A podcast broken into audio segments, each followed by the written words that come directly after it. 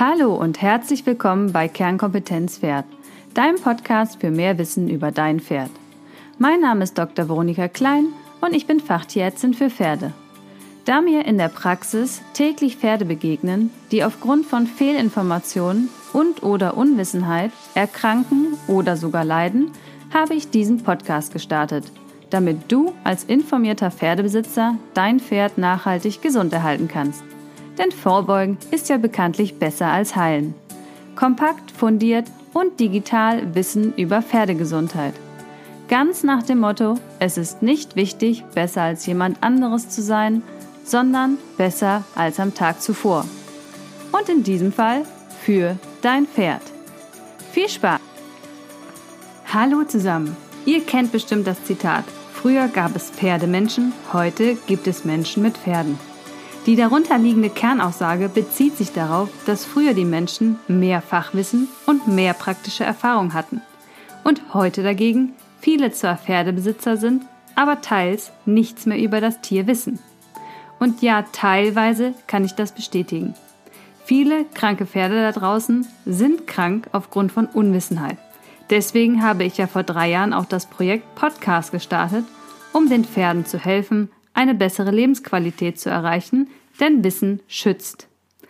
Aber ab wann ist man ein Pferdemensch? Wenn man gut reitet, eine bestimmte Ausbildung gemacht hat oder in einem bestimmten Bereich viel Wissen hat. Ich bin der Meinung, es braucht ein breit gefächertes Wissen über Haltung, Fütterung, Umgang und Gesundheit zusätzlich zum Wissen über das praktische Reiten und Trainieren. Denn nur so kann ein Pferd umfassend und ganzheitlich betreut und nachhaltig gesund erhalten werden. Wer also Pferdebesitzer ist, sollte schon etwas mehr wissen, als wie eine leichte Parade funktioniert. Dafür habe ich einen Test mit 40 Fragen konzipiert. Bist du ein Pferdemensch oder ein Mensch mit Pferden? Du hast den Test noch nicht gemacht? Dann drücke jetzt auf Pause, geh in die Show Notes und führe den Test durch, bevor du weiterhörst. Denn in dieser Folge wollen wir uns nämlich mit den einzelnen Fragen und den Lösungen aus dem Test beschäftigen. Warum ist dieses Wissen wichtig für dich und dein Pferd? Und welche Konsequenzen ziehst du aus dem Gelernten? Los geht's! Drei Fragen gab es zu den PAT-Werten, also den PAT-Werten. Übersetzt Puls, Atmung und Temperatur. Die PAT-Werte sagen uns etwas über den Gesundheitszustand des Pferdes aus und sollten von allen Pferdebesitzern sicher ermittelt werden können. Puls liegt bei 36 Schlägen die Minute, die Atmung bei 16 Atemzügen pro Minute und die Temperatur bei 37,0 bis 38,2. Gerade die Temperatur ist etwas anders als beim Menschen. Da ist hilfreich, die Pferdewerte zu kennen im Ernstfall. Viermal angelaufene Beine und Fressunlust. Da ist sicher ein Fieberthermometer im Spind Gold wert. Denn sehr wahrscheinlich hat das Pferd Fieber und somit einen Infekt. Folgedessen muss das Pferd sofort aus dem Training genommen werden, der Tierarzt verständigt und von anderen Pferden zwecks Ansteckungsgefahr ferngehalten werden. Der Puls geht zum Beispiel bei Schmerzen hoch, wie einer Kolik. Werte von 60 Schlägen pro Minute, ohne vorherige Belastung logischerweise, sind hinweisend auf massive Schmerzen und es muss sofort gehandelt werden. Die Atemfrequenz ist bei Atemwegsproblemen immer das Erste, was sich erhöht, bleibt aber sehr häufig unentdeckt, da es zunächst sehr unscheinbar ist. Wenn dein Pferd aber eine Atemfrequenz von 24 und mehr in einer Ruhephase hat, ist das schon ernst zu nehmen. Also, die Lösung der Frage ist Puls 36, Atmung 16 und Temperatur 37,0 bis 38,2. Wann ist dieses Wissen hilfreich? Bei Verhaltensveränderung deines Pferdes, apathisch, unruhig, leistungsschwach, oder einfach nur komisch im Vergleich zu sonst? Jetzt führst du einen kurzen Gesundheitscheck durch und nimmst die Pattwerte und hast somit eventuell schon den ersten Hinweis darauf, wo das Problem liegt und kannst dem Tierarzt bessere Auskunft geben am Telefon. Gehen wir zur nächsten Frage. Ist die Inspiration, also die Einatmung, aktiv, passiv oder beides? Das Wissen um die Mechanik der Atmung halte ich besonders für wichtig. Denn schließlich sind Atemwegserkrankungen der zweithäufigste Grund, warum Pferde reitunfähig werden. Stichwort chronischer Husten. Und wenn du darüber nachdenkst, wo wir als Reiter sitzen, genau auf dem Lungenfeld. Die Einatmung ist aktiv über Muskelkraft. Die Ausatmung passiv durch elastische Fasern. Da zieht sich die Lunge passiv zusammen und die Luft wird rausgepresst. Sitzen wir nun im Sattel, gurten über elastische Sattelgurte besonders fest nach und klemmen dann noch ordentlich mit den Knien, kriegt das Pferd kaum Luft. Schon mal versucht, mit einer Corsage joggen zu gehen? Mäßig geiles Gefühl. Siehst du nun dein Pferd aktiv ausatmen, ist das pathologisch, wie wir gerade gelernt haben sollte es ja passiv sein. Dann ist der Widerstand in der Lunge aufgrund von zum Beispiel Schleim, geschwollenen Schleimhäuten oder einer muskulären Obstruktion um die Bronchien verengt. Das Pferd atmet dann aus durch das Anspannen der Bauchmuskeln, die Bauchpresse. Ein typisches Symptom bei Pferden mit COB oder auch equines Asthma genannt. So entsteht übrigens auch die Dampfrinne. Jeden Tag bei jeder Ausatmung Bauchmuskeln anspannen bringt logischerweise ein Sixpack, das heißt, die Rille kann man dann am Pferd sehen. Also die Lösung der Frage, Einatmung ist aktiv durch Muskelkraft, Ausatmung ist passiv durch elastische Fasern. Wann ist dieses Wissen hilfreich? Achte beim Reiten darauf, die Einatmung durch Sattel und Einwirkung des Reites nicht zu sehr zu behindern. Und falls dir eine aktive Ausatmung auffällt, ist dies sehr ernst zu nehmen als krankhaftes Symptom. Dein Pferd sollte auf eine Atemwegserkrankung untersucht werden. Ja, bleiben wir noch ein bisschen bei den Atemwegen und zwar bei der Frage über die Bronchoskopie. Was erkennt der Tierarzt bei der Bronchoskopie? Um keine falschen Erwartungen an diese Untersuchung zu haben, solltest du wissen, was geht und was nicht. Erkennen können wir Sekretmenge, Schleimhautfarbe, Schwellung sowie die Gefäßzeichnung. Die Ursache für diese genannten Symptome kann allerdings nicht bei einer Bronchoskopie ermittelt werden. Es muss unbedingt eine Probe gewonnen werden von dem Sekret, das dann im Labor unter Mikroskop untersucht wird, welche Entzündungszellen drin sind. Dann hat man einen Hinweis, welche Auslöser in Frage kommen. Auch eine bakterielle Untersuchung des Sekrets ist dabei sinnvoll, denn ein Nasentupfer enthält immer viel zu viele Bakterien aus der Umwelt. Da sicher zu sagen, welche krankheitsauslösend sind, kann eigentlich nicht sicher bestimmt werden. Eine Schleimprobe aus der Luftröhre ist da hundertmal sinnvoller. Vor einer Bronchoskopie sollte dein Pferd kurz bewegt, also longiert werden, damit der tiefliegende Schleim gelöst wird und eine repräsentative Probe gezogen werden kann. Also Lösung der Frage, wir sehen Schla äh, Sekretmenge, Schleimhautfarbe und die Schleimhautschwellung sowie die Gefäßzeichnung. Wann ist dieses Wissen hilfreich? Dein Pferd hustet häufig. Lass eine Bronchoskopie machen, bevor du Medikamente verabreichst, denn sonst ist das Ergebnis verfälscht. Achte darauf, dass eine Schleimprobe für eine Zytologie und eine bakteriologische Untersuchung genommen wird und bedenke, die Ursache ist damit aber noch nicht automatisch geklärt. Viren, Parasiten, Bakterien oder eine belastete Atemluft mit Reizstoffen wie Staub und Pollen sind möglich, aber über das Bronchoskopiebild nicht ersichtlich. Und noch eine Frage zu den Atemwegen, da es wie gesagt ein sehr häufiges und unterschätztes Problem ist.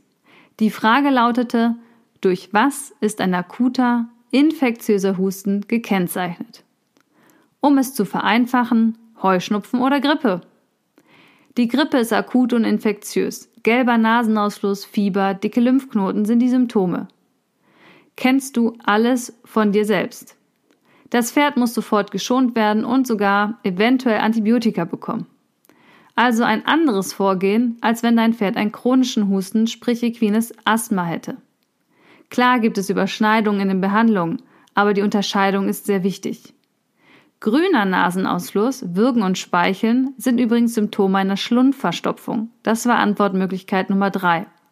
Und das sind alles Symptome für eine Schlundverstopfung und somit als ein Notfall zu werten. Also die Antwort auf die Frage gelber Nasenausfluss, Fieber und dicke Lymphknoten sind ein Zeichen für akuten infektiösen Husten. Ja, wann ist dieses Wissen nun hilfreich? Bei Nasenausfluss deines Pferdes kannst du einordnen, ob es ein Notfall ist, also eine Schlundverstopfung, oder eine Grippe, dann sind es Fieber und gelber Nasenausfluss, oder ob es ein Hinweis auf ein inquines Asthma ist und du entsprechende Maßnahmen einleiten solltest. Ja, gehen wir weiter im Test und nehmen noch eine Frage. Was ist die Hufrolle? Eine Krankheit, eine atomische, anatomische Struktur oder ein orthopädischer Beschlag. Ganz klar eine anatomische Struktur. Jedes Pferd besitzt vier Stück davon in jedem Bein eins. Und sie besteht aus den drei S: Sehne, Schleimbeutel und Strahlbein. Die Erkrankung heißt dagegen übrigens Hufrollensyndrom und kann jede Struktur oder auch alle betreffen. Daher ist die Diagnostik auch so umfangreich. Ist der Knochen betroffen, machen wir ein Röntgenbild. Da sehen wir aber Sehne und Schleimbeutel nicht. Ist der Schleimbeutel betroffen, lässt sich der durch eine separate Anästhesie betäuben. Die Sehne dagegen setzt tief im Huf an, und zwar an dem Hufbein. Ein Ultraschall ist somit eigentlich nicht wirklich möglich. Hier brauchen wir dann ein MRT. Je nachdem, was betroffen ist, fällt die Prognose auch anders aus. Für mehr Informationen hör gerne in die entsprechende Podcast-Folge rein. Ich verlinke sie dir auf jeden Fall in den Show Notes. Also die Antwort auf was ist die Hufrolle lautet eine anatomische Struktur. Wann hilft dir dieses Wissen? Dein Pferd geht lahm und die Diagnose Hufrollensyndrom steht im Raum. Was ist jetzt sinnvoll zu untersuchen? Und was für Geräte können eingesetzt werden? Es besteht so häufig der Irrglaube, auf dem Röntgenbild sah die Hufrolle gut aus. Korrekt wäre übrigens, das Strahlbein sah gut aus. Und man denkt, ja, dann muss die Hufrolle ja in Ordnung sein. Du weißt jetzt, es könnte auch die Sehne oder der Schleimbeutel oder alles sein. Und die sind schließlich auf dem Röntgen nicht zu sehen. Eine letzte Frage aus dem Test nehmen wir noch. Wie viel Liter Blut kann ein Pferd verlieren? Also sprich ein Warmblut mit ungefähr 500 bis 600 Kilo. Beim Mini-Shetty wäre es natürlich weniger. Die Antwort lautete 10 bis 15 Liter. Und hilfreich ist es für den Tierarzt immer, wenn du hier Angaben machst mit Behältern aus der Küche zum Beispiel. Hat dein Pferd ein Schnapsglas, eine Teetasse, einen Krug Bier oder einen Putzeimer voll Blut verloren? Dann kann der Tierarzt nämlich entscheiden, ob dein Pferd verblutet oder ob es noch safe ist. Dann kann er nämlich entsprechend entweder mit 180 Sachen alle Blitzer ignorieren und Vollgas zu dir fahren oder aber indem er sich an die Geschwindigkeitsbegrenzung etwas besser hält und in Ruhe bei dir ankommt. Wenn dein Pferd also nur ein Schnapsglas oder auch nur ein Bierkrug Blut verliert, kannst du noch vollkommen entspannt sein. Erst bei einer Menge von einem Putz einmal, also 10 Liter, hat das Pferd Probleme. Wenn wir einem Pferd Blut abnehmen für eine Bluttransfusion, also für ein anderes Pferd, wird in der Regel zwischen 6 und 7 Liter abgenommen und das ist überhaupt gar kein Problem. Ja, wann hilft dir dieses Wissen jetzt? Sollte dein Pferd mal bluten, hat es eine Schürfwunde, eine Schnittwunde oder auch wirklich eine große Fleischwunde, dann kannst du ungefähr abmessen, wie viel Blut es verliert und entweder sofort Erste-Hilfemaßnahmen einsetzen, nämlich einen Druckverband anlegen und sofort den Tierarzt anrufen oder aber auch etwas entspannter die Wundversorgung vorziehen, ähm, wenn es weniger an Blutverlust ist. Gerade auch beim Nasenbluten, da sieht es ja immer sehr, sehr wild aus, wenn die Pferde ähm, dann auch prusten und alles und überall voller Blut gespritzt ist. Ähm, stell da immer einen Eimer unter die Nase, also unter die Nüstern, dann kannst du das Blut auffangen und einschätzen, wie viel Blut das Pferd verliert und bist dann selbst etwas ruhiger und kannst souveräner und sicherer handeln. So, das war die erste Rutsche der Lösungen und dem Mehrwert für dich, wenn du dieses Wissen besitzt. In den nächsten Folgen geht es dann weiter, denn ein paar Fragen waren es ja noch im Test. Du hast den Test immer noch nicht durchgeführt? Dann aber los. Ein paar Fragen kannst du ja jetzt schon sicher beantworten. Ich wünsche dir viel Erfolg und falls du ein paar Fragen falsch hast oder nicht weißt, sieh das als Chance für dich, ähm, hier besser zu werden und sei nicht zu enttäuscht von dir. Das bringt dich und dein Pferd ja nicht weiter. Sei stolz auf dich, dass du dich für dein Pferd aktiv fortbildest, denn nur das zählt. Ich bin auf jeden Fall stolz auf dich, dass du bis jetzt dran geblieben bist und wünsche dir damit jetzt einen schönen Tag und grüß mir die Pferde, deine Veronika.